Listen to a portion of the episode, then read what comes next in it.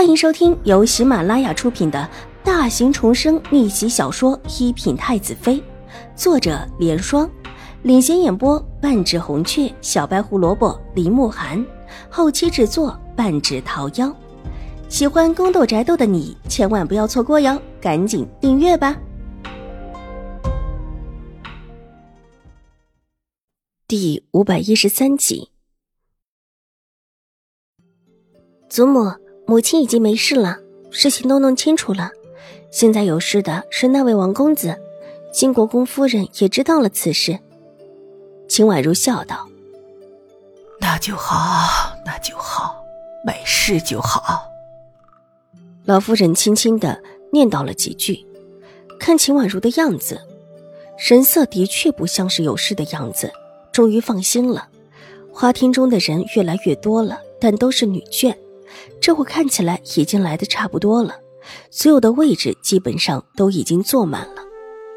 不知道哪里有钟敲了一下，声音悠远，众人立时安静了下来。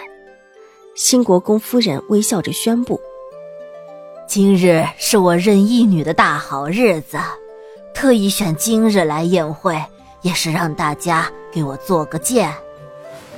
恭喜新国公夫人！”兴国公夫人微笑，颔首为礼，待得周围的声音再一次静下来，才又笑着道：“我认下的义女是江州知府的嫡长女，齐氏荣之。因其父母并不在荆州，此事有他大哥同意，并得到了暂住的秦府的老夫人的认同。这以后啊，荣之就住在我们齐府，如我们兴国公府的小姐一般对待。”这话里的意思，就是说齐容之以后就是兴国公府的小姐，希望在座的夫人小姐高看他一眼。兴国公夫人的这个宴会，可谓极是隆重。如一般情况，只需叫三五亲友见证一下就行。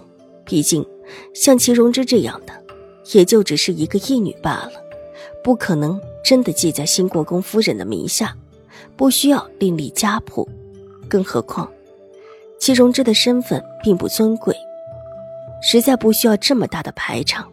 但既然新国公夫人摆出了这么大的场面，请了京都许多的世家小姐夫人，看起来对于这位齐小姐应当是极满意的。一些夫人和小姐当然好话连篇，奉迎着新国公夫人。在他们看来，齐荣之是谁根本就不重要。重要的是，新国公夫人高兴了。当然，他们暗中也赞叹祁荣之好福气，一个小小的江州知府，居然就是让新国公夫人喜欢上了，甚至还为他操办了这么盛大的盛亲宴会。一些夫人算计着自己府里有没有未定亲的哥们儿，如果合适，倒是可以聘这位齐氏荣之为媳妇。新国公府。本家的千金可不是那么容易娶的，特别是现在的嫡长大小姐，更是美名远扬。不但是长得清丽脱俗，是京中有数的美人，更是文采风流，举止端庄。现如今虽然不在京中，却依然在京中众多的世家豪门惦记。但是能这么惦记的，都是大的世家豪门。其他的一些人倒是认真的考虑起齐容之的可行性。两排打彩的整齐的丫鬟从外面缓步走进来，手里合捧着一些首饰、锦裳，每一件看起来都是极其难得的。齐容之一身华美的衣裳，恭敬地跟在两个嬷嬷的身后走了进来，当着众人的面，对着新国公夫人行叩拜大礼。新国公夫人站起身，亲自扶了他一把，把他扶了起来，然后从丫鬟奉上的一个锦盒里取了一只簪子，插在齐荣之的乌发中。荣之，以后你就是我的女儿了，若是有什么事，都得跟我说，就算是你的亲事，我也是可以插手的。新国公夫人笑盈盈的道，齐荣之满脸通红的低下头。低低的道：“是义母。”好，好，好。一声义母，让新国公夫人大笑起来，拉着他就近在自己身边站着，显然是被齐荣之的这一声义母给取悦到了，看起来心情极佳。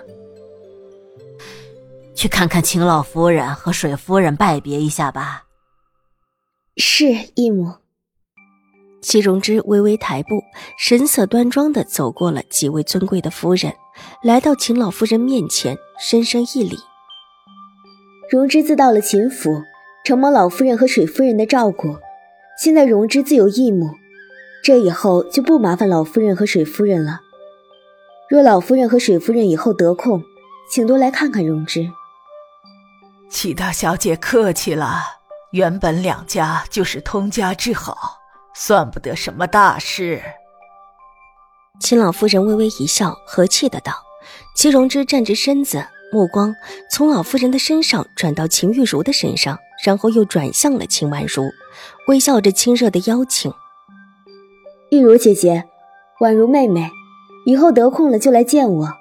往日里我们就是从小一起长大的情分，切莫因为我离开而淡了这情分。’”这话说的仿佛齐荣之和秦玉茹、秦婉如的关系有多好似的，又似乎他是多么重情义的一个人。秦婉如倒是没说什么，侧身一礼，目光从齐荣之的身上的那套衣裳上划过。这衣裳还是从他的那家狄衣斋买的。自打他上一次在宫里穿过那两套衣裳之后，董大娘说狄衣斋的生意特别好，订购的衣裳几乎来不及做，更是招了许多的绣娘。加班加点的在忙活，齐大小姐真是客气了。不过这以后，齐大小姐难道不来看我们吗？之前走的时候，不是说还会回来的吗？秦玉茹笑道，这话说起来像是因为和齐荣之相熟才调侃的，但是莫名的叫人听了有几分酸味，而且似乎是暗指齐荣之攀上了高枝。看不上秦府了，所以才有了让秦府众人一定来兴国公府探望他的话。秦玉茹当然不高兴。就在方才，他还被齐荣之打了两个巴掌，虽然已经用冰消了肿，但到现在脸上还隐隐的疼。等他成为兴国公府的小姐，齐荣之他也不会放过。不过是讨来的义女罢了。齐荣之还真是以为自己有多大的面子。秦玉茹就不相信自己斗不过齐荣之。本集播讲完毕，下集更精彩，千万不要错过哟。